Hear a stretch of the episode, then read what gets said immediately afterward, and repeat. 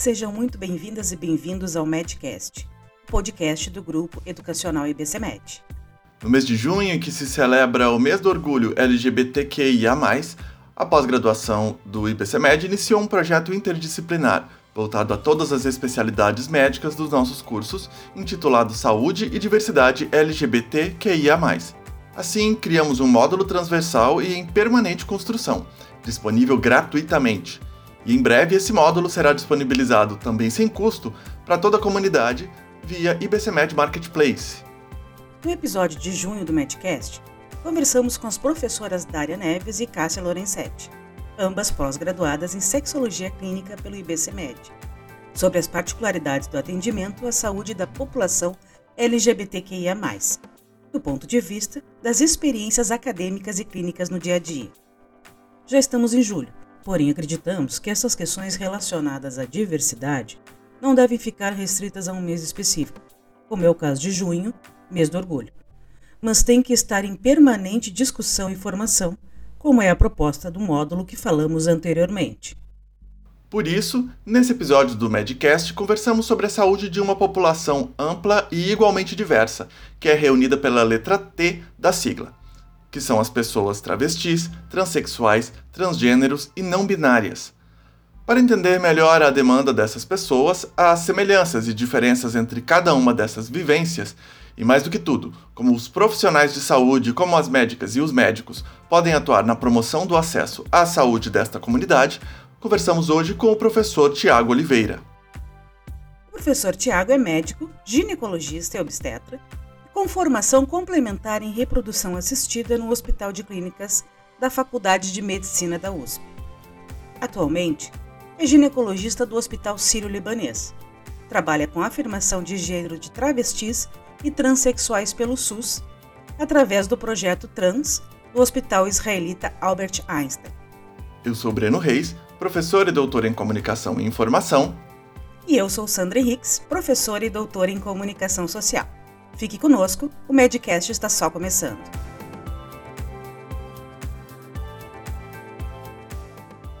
Uh, Doutor Tiago, seja muito bem-vindo ao Medcast e obrigado pela disponibilidade para conversar com a gente nesse episódio. Eu que agradeço a participação, fico muito lisonjeado de poder falar sobre esse tema aqui com você. Bom, para a gente começar nosso papo, então, uh, nas populações LGBTQIA+, essa sigla aí que, a, que abarcam tantas vivências, tantas experiências e identidades, né, a população que, dá, que é representada pela letra T muitas vezes acaba sendo generalizada justamente porque o termo transgênero é um guarda-chuva para abrigar pessoas como transexuais, travestis, não binários. Né. Quais são então essas vivências? Quais são essas características, especificidades e também as diferenças? Todas essas, essas possibilidades que estão imersas, que estão incluídas na letra T. Toda pessoa trans, ela se relaciona com outras pessoas do sexo oposto, ao que ela fez para a transição? Como é que funcionam essas, essas especificidades e diferenças também? Bom, vou começar falando rapidamente sobre essa sigla que a gente usa e que cada vez está maior, né? A gente até comenta, nossa, cada vez tem uma letra nova e qual a importância disso. É, cada uma dessas letras representa um grupo populacional que tem demandas específicas, de saúde, demandas sociais, precisa de visibilidade. Então a intenção de colocar essa letra é dar visibilidade a essa população específica. Especialmente a letra T é construída muito historicamente, né? Então, o termo transgênero ou pessoas trans realmente é um termo guarda-chuva que tenta abrigar todas as variedades de gêneros é, não incluídos na cisnormatividade, ou seja, não cisgêneros, né?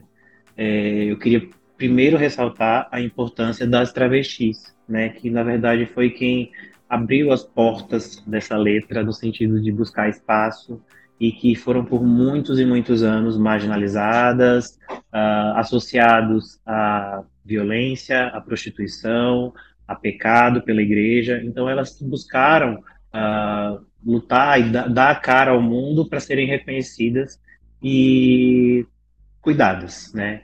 A, perspectiva da medicina passou a ser de diagnosticar essas pessoas e tratar. Então, uh, surgiu né, a ideia do, do, transgênero, da pessoa transexual, com a ideia da pessoa que não se identifica com o sexo, ah, com o gênero atribuído de acordo com o sexo biológico. Então, uma vez que a gente nasce, a partir da genitália se atribui um sexo biológico, e daí a pessoa vai se identificar ou não com o gênero que corresponde àquele sexo na designação ao nascer. Uh, a pessoa transexual, né, e aí a mulheres trans e homens trans, uh, são essas pessoas que não se identificam com o gênero que é designado a partir uh, da genitália de nascimento, né, do sexo biológico. Uh, existem particularidades é, no sentido de nomenclatura mesmo. Né? O, o, Conselho de Medicina, e ainda partindo dessa perspectiva da medicina diagnosticar, né, identificar e nomear, então a medicina exerce essa relação um pouco de poder no sentido do diagnóstico, uh, que tira essa imagem da marginalização que a palavra travesti sempre incorporou e traz a imagem de uma pessoa ser acolhida e cuidada. Ao mesmo tempo, os movimentos trans né, e as pessoas travestis passaram a reivindicar a, a, a tirada dessa imagem, né, a não ter essa imagem atribuída à marginalização. E hoje a gente tem mulheres travestis na política, na academia, nas universidades, e que essa imagem deixe de ser, né, na verdade é uma construção histórica, então, e deixe de ser visualmente apenas uma marginalização.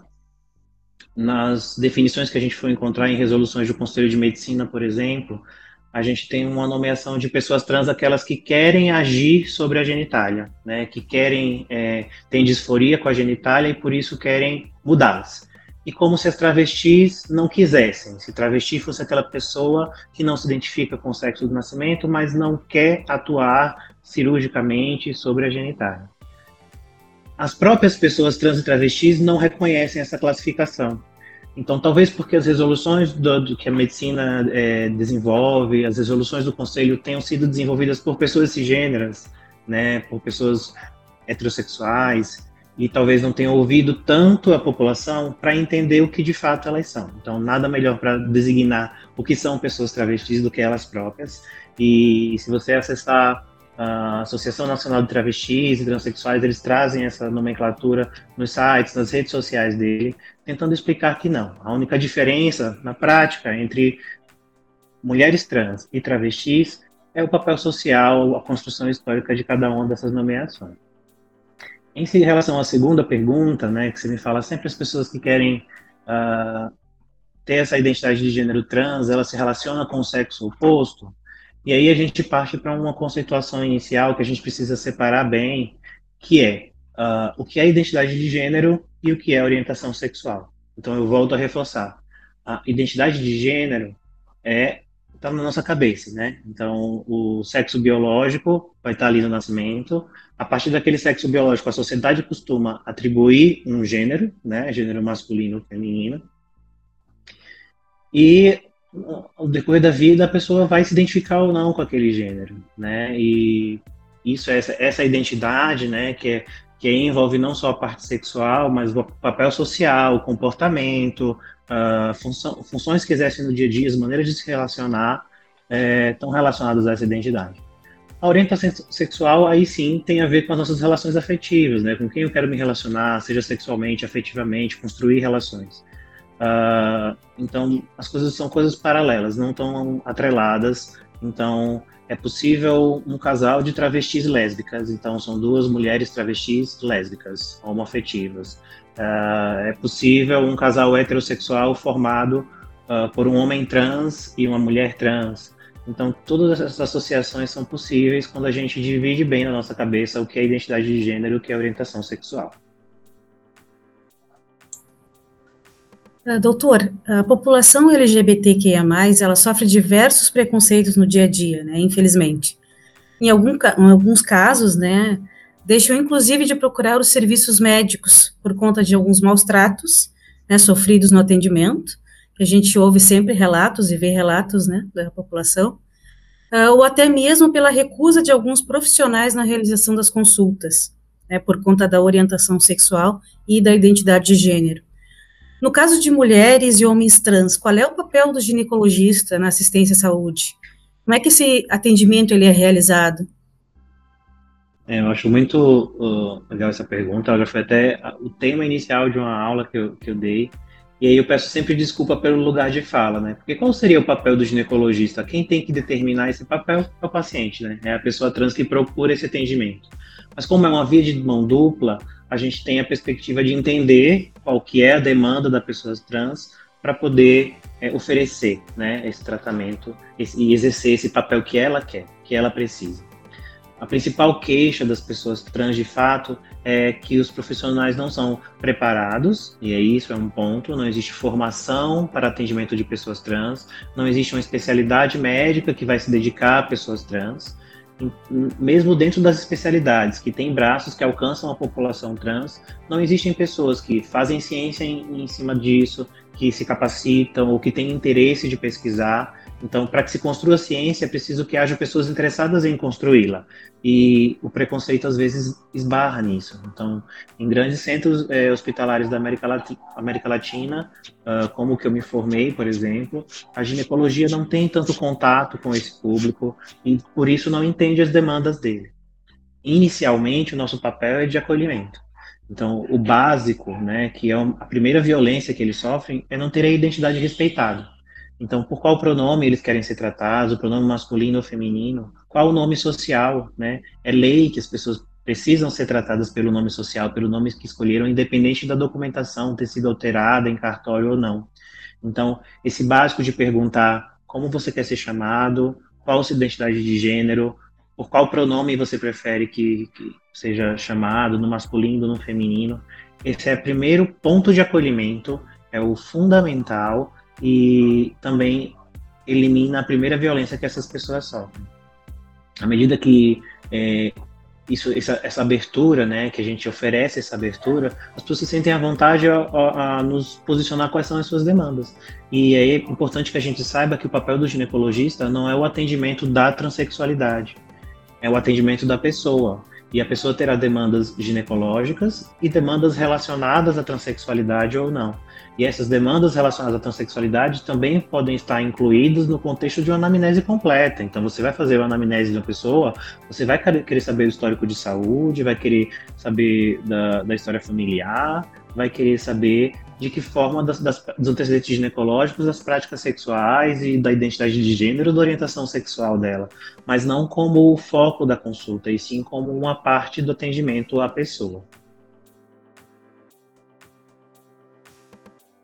Professor, em relação especificamente às mulheres trans, né, uh, existe dentro da, falando ainda da, da, da, área da ginecologia, existe alguma particularidade, principalmente falando das mulheres trans que fizeram cirurgia, né, de, de redesignação, existe alguma particularidade no atendimento dessas mulheres que não são cis, né, que passaram por essa cirurgia, ou seja, tanto no, na, na, instrução, né, do médico e da médica em relação a a, a essa paciente a como cuidar de todo aquele novo, novo órgão, né? E também na aproximação, existe alguma particularidade nesse, nesse atendimento? Existem algumas particularidades, viu? É, e infelizmente a gente ainda não sabe lidar com todas elas. É, não existem estudos sequer que nos embasem completamente a lidar com todas as alterações que a gente pode se deparar. Eu vou comentar algumas delas, sim, em relação também à neovagina, que pode ter sido construída, mas também a outras coisas que são comuns do rastreamento ginecológico. Por exemplo, a mulher trans ou a travesti que venham o uso de hormônios, por exemplo, hormônios femininos, vão ter um desenvolvimento mamário, uh, com isso vão precisar de algum tipo de rastreamento mamário, assim como as mulheres cisgênero precisam. Uh, o que se tem em evidência hoje é que a partir de 20 anos do uso de hormônios existe a necessidade de investigação. Uh, qual a frequência e qual o melhor método para esse rastreamento ainda não está bem estabelecido. Isso coincide, de certa forma, com o tempo de exposição ao estrogênio que a mulher cis também recebe. Então, se você pensar que o rastreamento mamográfico da mulher X pela Sociedade de Mastologia se inicia aos 40 anos, pelo Ministério da Saúde aos 50 anos, a gente pensa igualmente no tempo de exposição que a mulher trans esteve ao hormônio feminino para que se inicie esse rastreamento. Em relação às mulheres que fizeram cirurgia de redesignação sexual, aí a gente vai ter uma vagina com uma constituição diferente da vagina da mulher cis biológica. Uh, então, o rastreamento, por exemplo, do câncer de colo de útero, não tem uma correspondência muito específica, já que ele está relacionado à multiplicação celular de um tecido muito específico da transição entre ecto e endocéfice do colo do útero. Essa região não vai existir. De qualquer forma, a gente vai ter uma estrutura que é formada por pele e mucosa e que vai estar tá tendo contato sexual. Então, vai estar tá sendo exposta às mesmas DSTs que uma pessoa cisgênera. Então, o contato com o vírus do HPV, inclusive, vai existir. Mas de que forma esse vírus irá agir, se multiplicar e oferecer algum risco de transformação maligna naquela vagina que foi constituída, a gente ainda não sabe. E a gente ainda não sabe também porque existem várias maneiras de se constituir essa vagina que está sendo uh, criada cirurgicamente.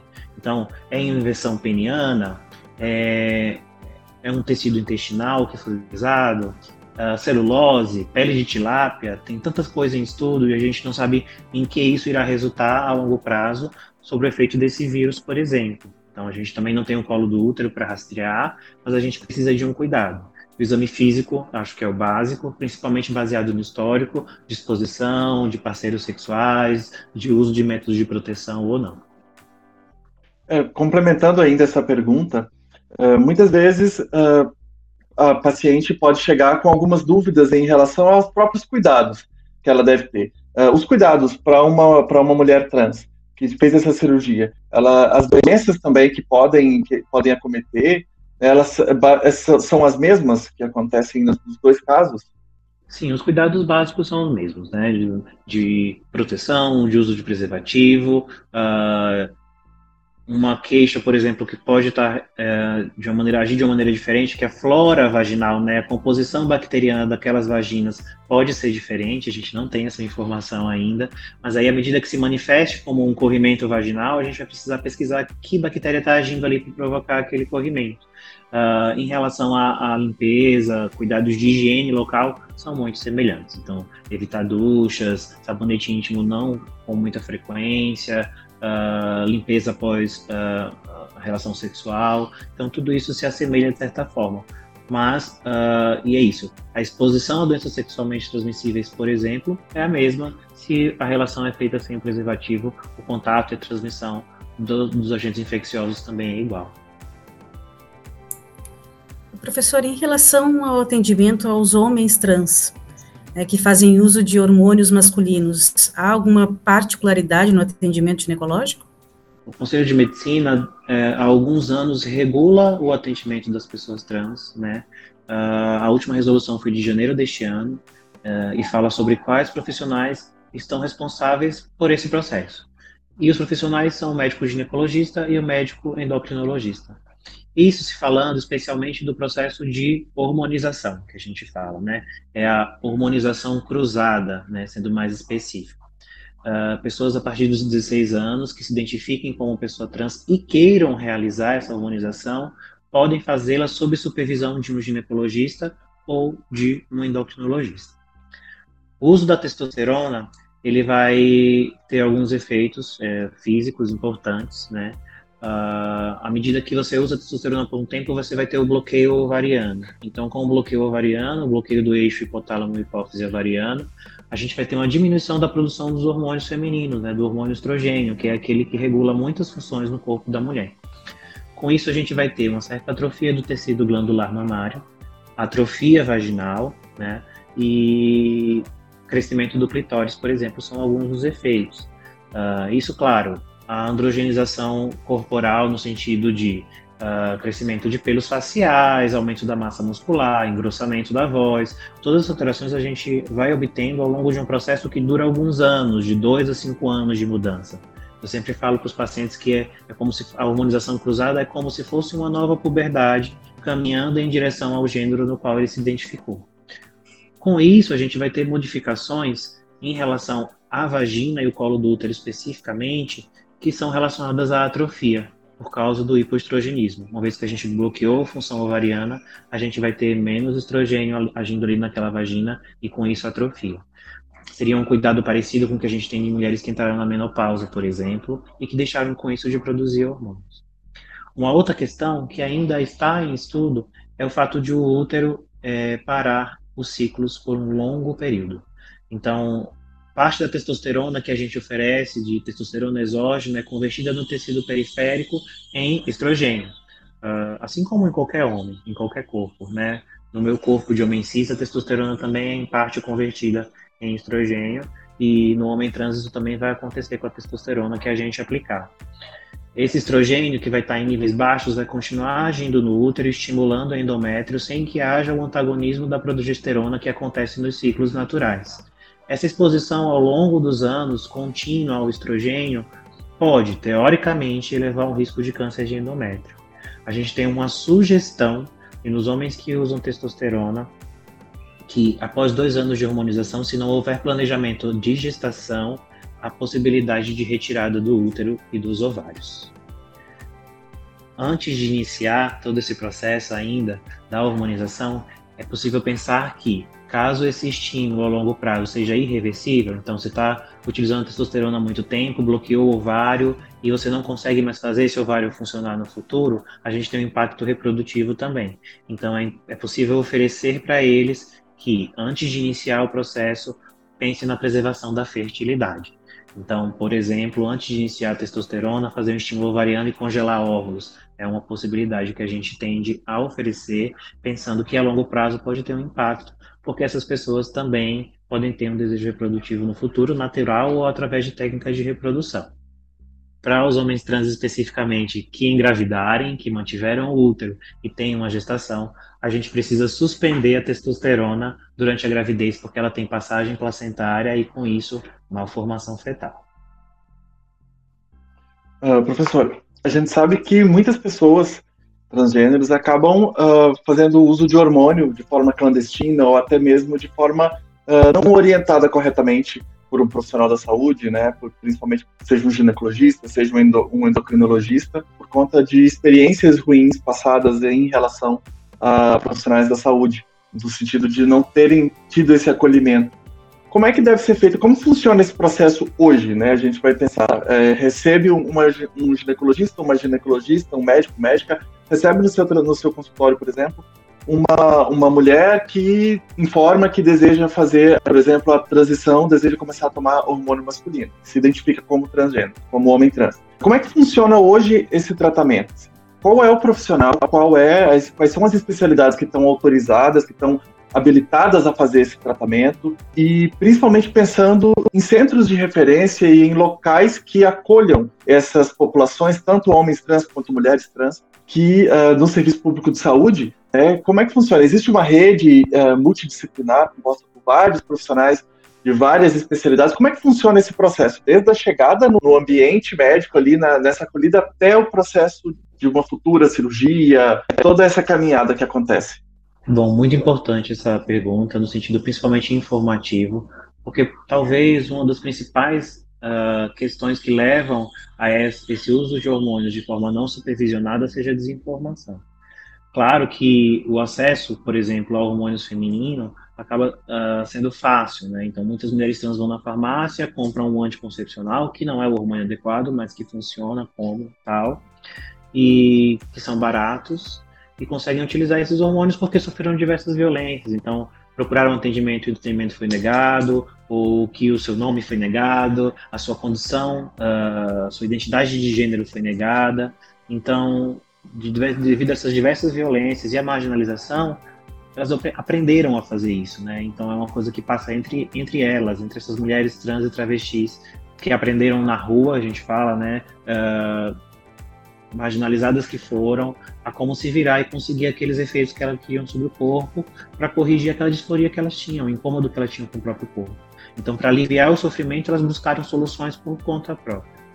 O acesso ao hormônio masculino, por outro lado, é um pouco mais difícil, porque na farmácia requer uma receita controlada, com muitos dados in informados ali. Mesmo assim, é possível conseguir também através de mercado clandestino. Isso acontecia também porque a medicina não era regularizada nesse sentido, então não tinha um protocolo bem estabelecido, não tinha resoluções que orientassem como seria esse acolhimento, e hoje isso existe. Né? Então, em 2014 houve uma resolução, 2017 e agora atualizada em janeiro desse ano.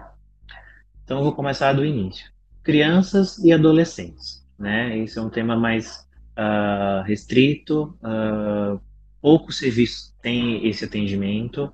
Isso porque ele só pode ser feito sob protocolos de pesquisa em hospitais escolas de grande referência. Então, no Hospital das Clínicas aqui de São Paulo, por exemplo, esse atendimento é feito. Uh, na Escola Paulista de Medicina, também. Uh, eu sei que na Universidade Federal da Bahia esse atendimento também é feito. Eu conheço o médico responsável lá, endocrinologista. Porque o que, é que pode ser feito, né? Uh, na verdade, a ideia do atendimento de crianças e adolescentes, que a gente percebe que existe essa identificação com o, o gênero não designado ao nascimento, uh, é adiar a puberdade. Então, evitar que a pessoa adquira características sexuais secundárias, né, que são relacionadas à purificação, mama, voz, relacionadas àquele sexo biológico, que ela não se identifica. Então, a gente consegue, e fisiologicamente a gente já faz isso em algumas outras situações, como a puberdade precoce, adiar essa puberdade através do bloqueio do eixo hipotálamo-hipófise, uh, com agonistas do GNRH, até que essa pessoa tenha condições de decidir sobre qual caminho deve seguir.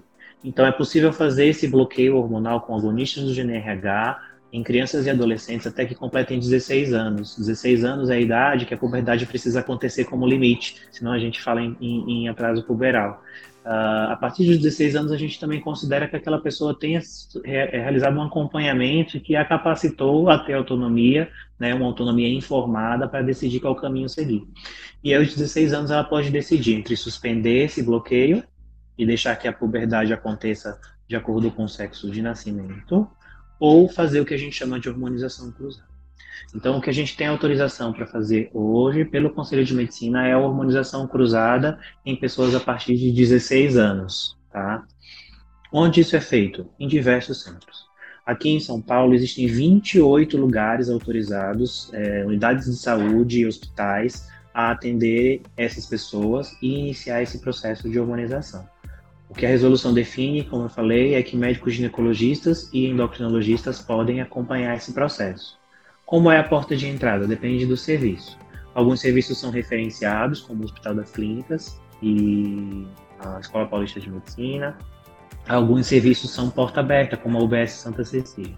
A Unidade Básica de Saúde Humberto Pascal, que fica aqui no bairro de Santa Cecília, é um serviço que atende todo o estado de São Paulo, por exemplo. Então, qualquer pessoa trans que queira ser atendida e que queira ser informada sobre como é o processo, sobre qual é a forma de atendimento, que, que coisas ela pode fazer em relação à afirmação de gênero e mudanças corporais, é só marcar consulta e ir lá, é atendimento pelo SUS. Nas unidades básicas de saúde, basta ser referenciado. Então, o que a gente sugere que a pessoa faça é procure a unidade básica de saúde mais próxima de sua casa e pergunte onde mais próximo consegue encaminhamento para atendimento. Se não houver na região, procurar as unidades que são porta aberta, como Santa Cecília.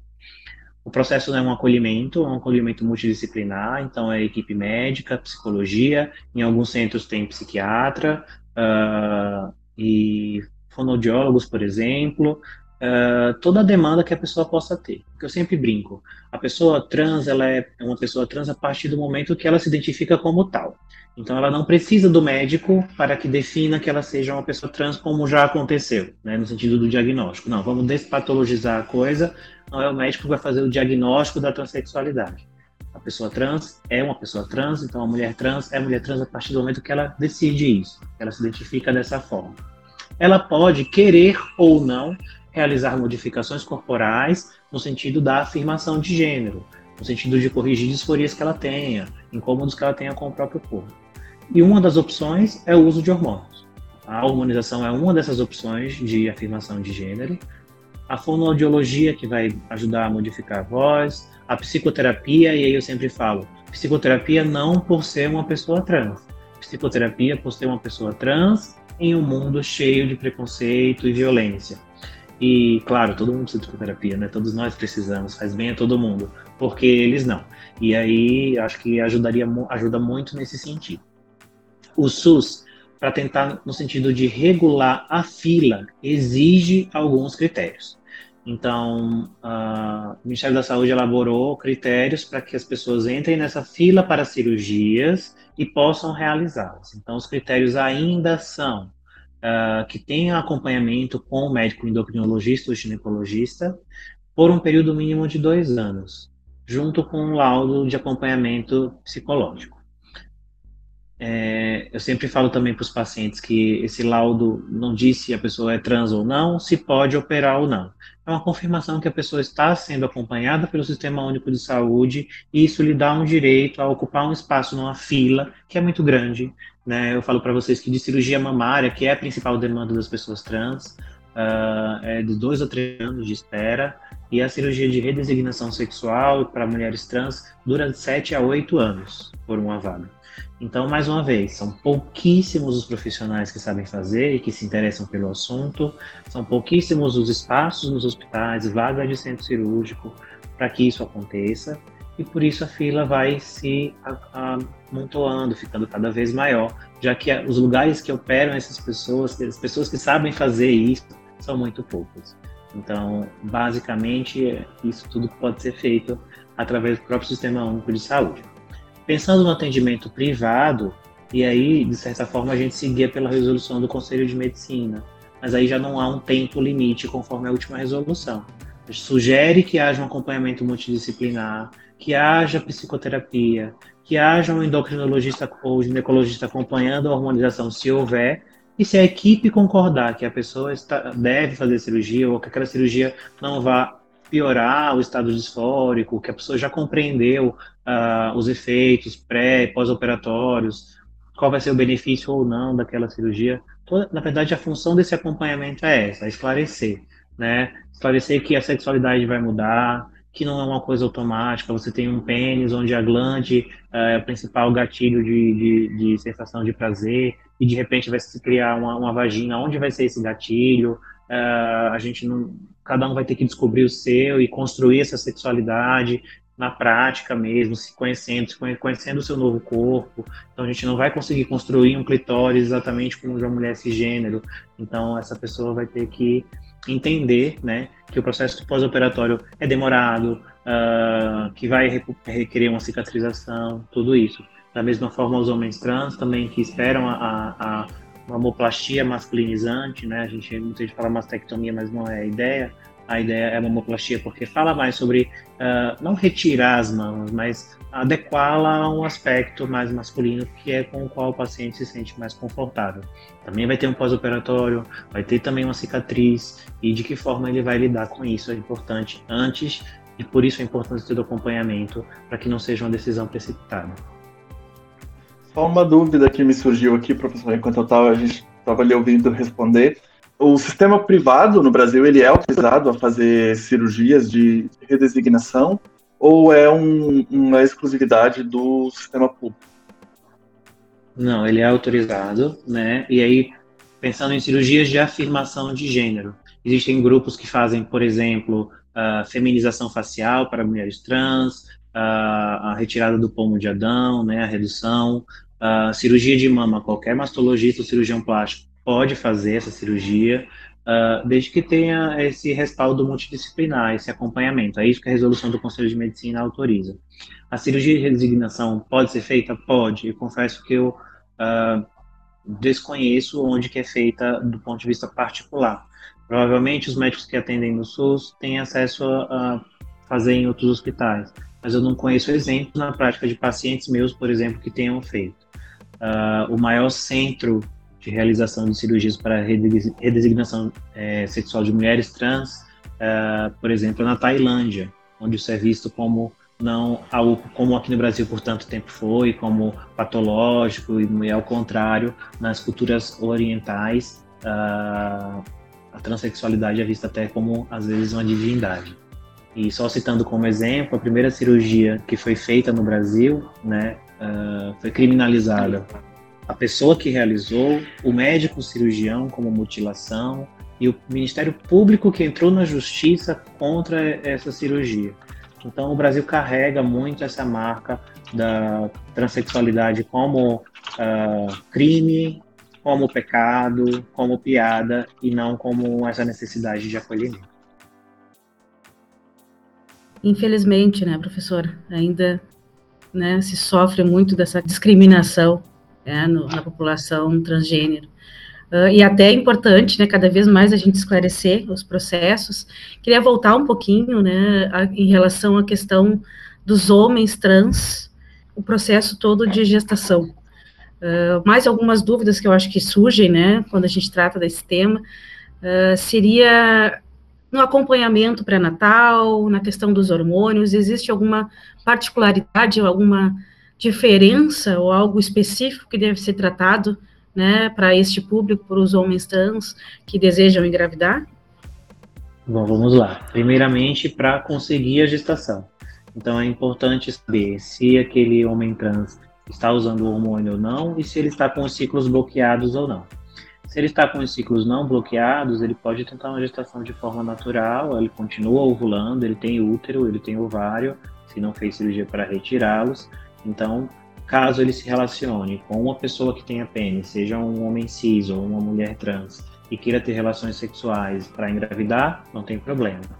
A gente pede para que pare a testosterona, porque, como eu citei, essa testosterona tanto pode agir bloqueando a, a ovulação e com isso não ter sucesso em conseguir a gestação, como depois que a gestação é conseguida, ela tem uma passagem placentária que vai provocar a virilização no feto.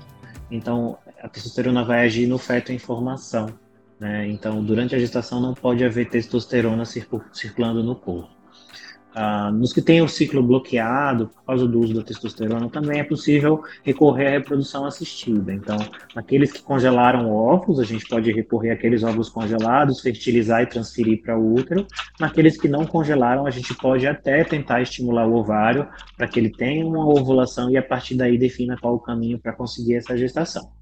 Em relação ao pré-natal, a gente não tem dados sobre aumento de risco de nenhuma patologia específica.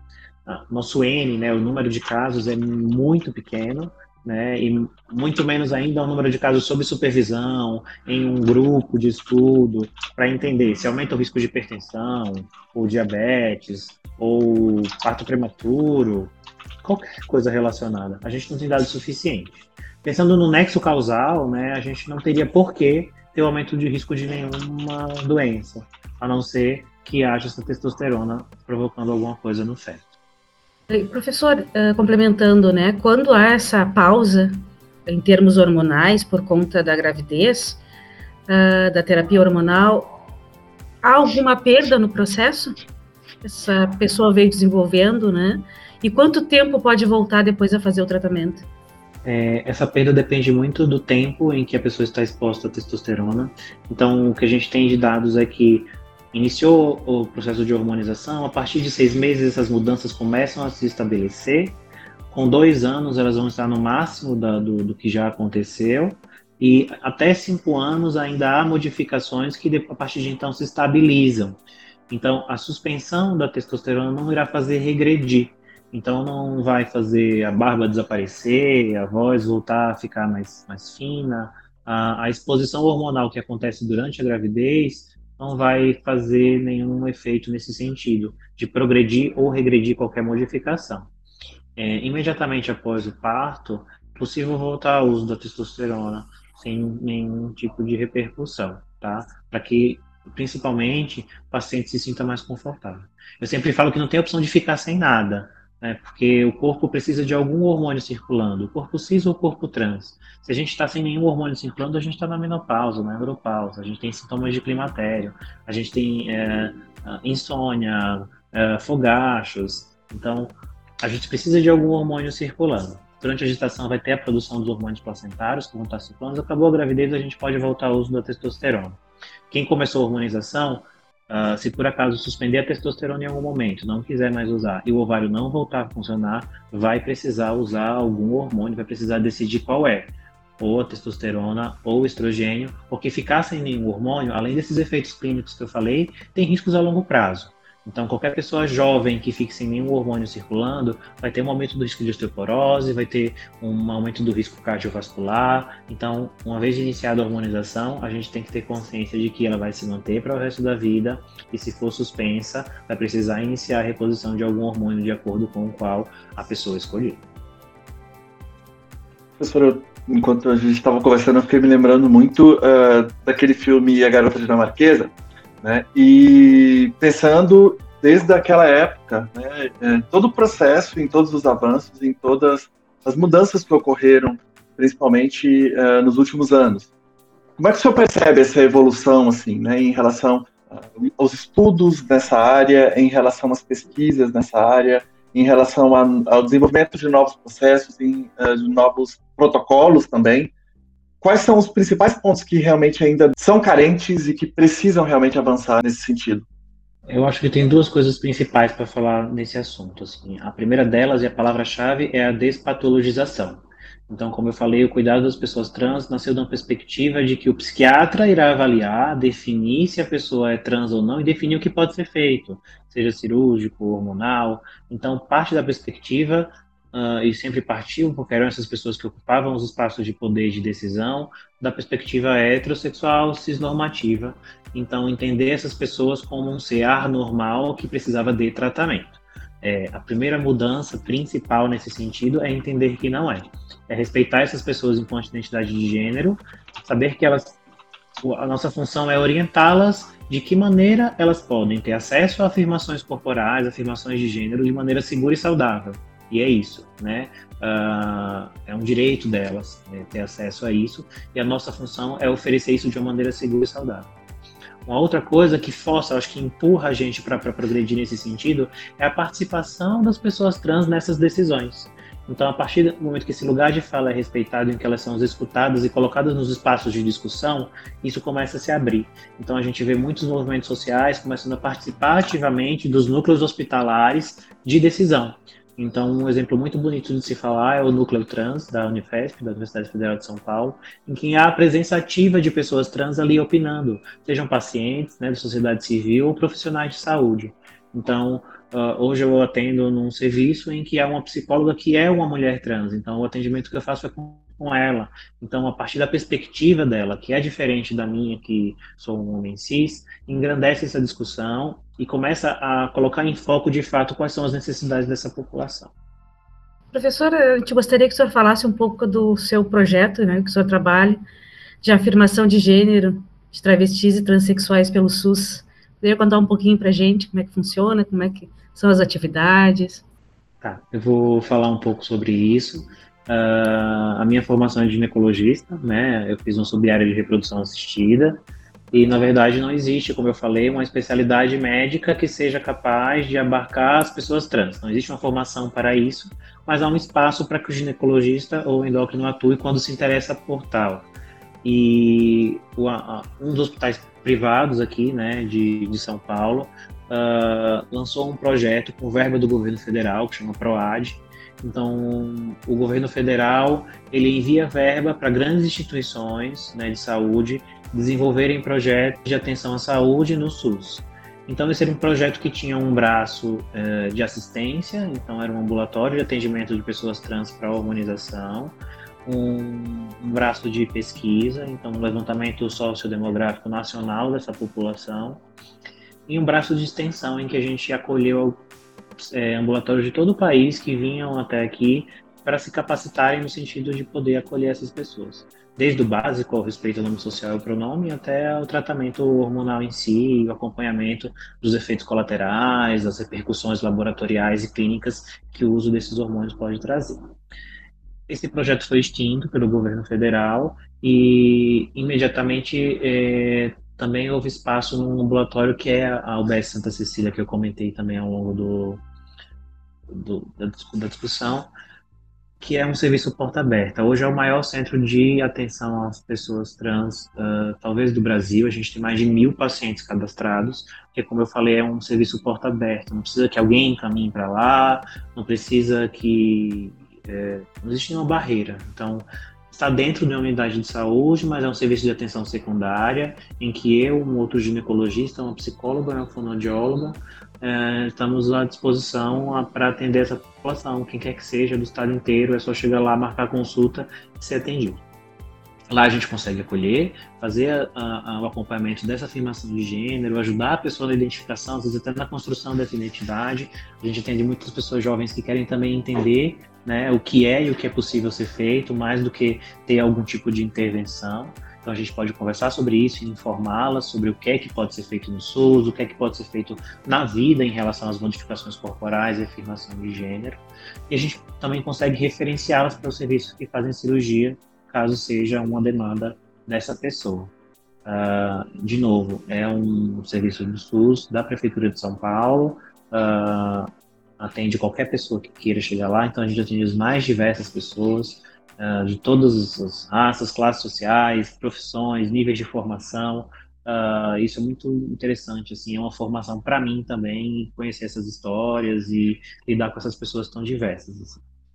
Doutor Tiago, muito obrigado por, por todos esses esclarecimentos que são tão importantes, né, relacionados ao papel do ginecologista, mais do que do ginecologista ou da ginecologista, mas do profissional de saúde no acolhimento, né, e principalmente pensando será interessante o dia em que uh, tiverem médicas transgêneros, né, médicos transgêneros também cuidando desses pacientes e dessas pacientes, como, como tu disseste antes, é importante que existam, uh, que, as, que essas decisões sejam tomadas por pessoas que vivenciam essa realidade né? E que, que vai ser importante Sim. o dia em que uh, a gente começar a ver essas populações, a população trans, ocupando outros espaços, podendo cuidar e tomar decisões baseadas né, nas suas próprias vivências, nas suas, nas suas próprias experiências. Enquanto né, a gente não tem essa realidade tão presente, quais são as principais dicas e orientações que o senhor gostaria de deixar para os seus colegas e suas colegas médicos e médicas para, inclusive, atuarem também como uh, vetores de transformação social nesse sentido e de, de incentivo para que essa realidade ela realmente se efetive, né? Acho que a dica é partir do mais básico mesmo, né? É, de esquecer um pouco suas convicções, né?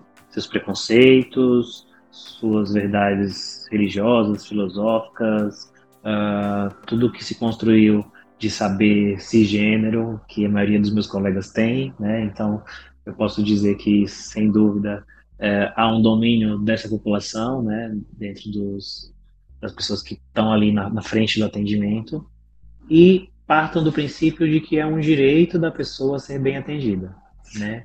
Independente do que você acha que é certo ou errado, a pessoa tem direito legal hoje de ser bem atendida e respeitada. Existem diretrizes para isso, de quais tipos de atendimento e quais procedimentos elas têm o direito de fazer, e mais do que isso, de serem acolhidas e respeitadas. Então, não respeito ao pronome e identidade de gênero, não respeito ao nome social, pode ser considerado uma forma de uma transfobia. Então, é preciso acordar para sair desse lugar de poder, de eu não concordo, não quero, para o lugar de eu preciso exercer meu papel de médico e atendê-las com os respeito que elas merecem. Realmente, posso falar por mim, eu espero muito que a gente chegue nesse, nesse dia ver né, populações trans em todos os lugares e ocupando espaços os mais diversos uh, na política, né? A gente já tem aí vários exemplos. Já tem bastante nas artes, então, cada vez mais, é, uhum. inclusive muito bom. que a gente veja muitas médicas e muitos médicos também. Também, nessa, também. Né? Enquanto eu estava na, na, residência de ginecologia, eu lembro de uma aluna da faculdade de, de medicina lá da USP, que passou pelo processo de hormonização e chegou a fazer a cirurgia de redesignação sexual. Uma.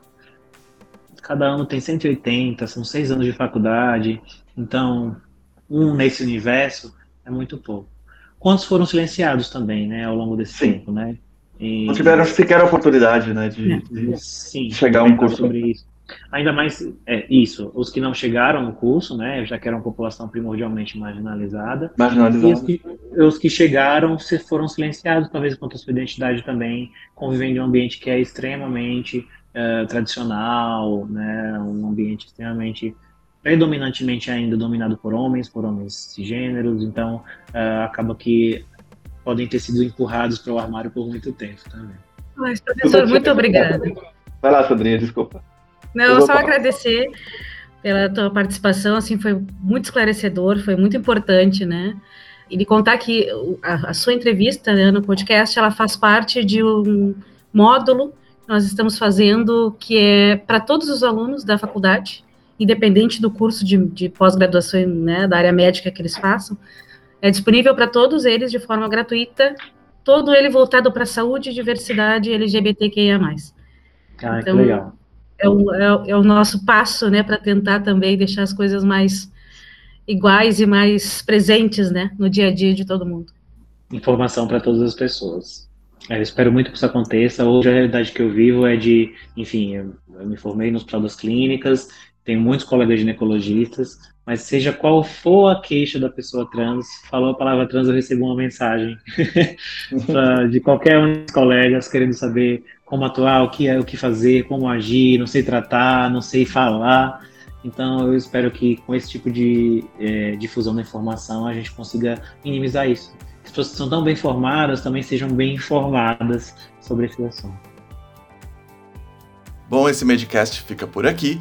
Muito obrigado pela companhia e a gente se encontra no próximo episódio. Até lá!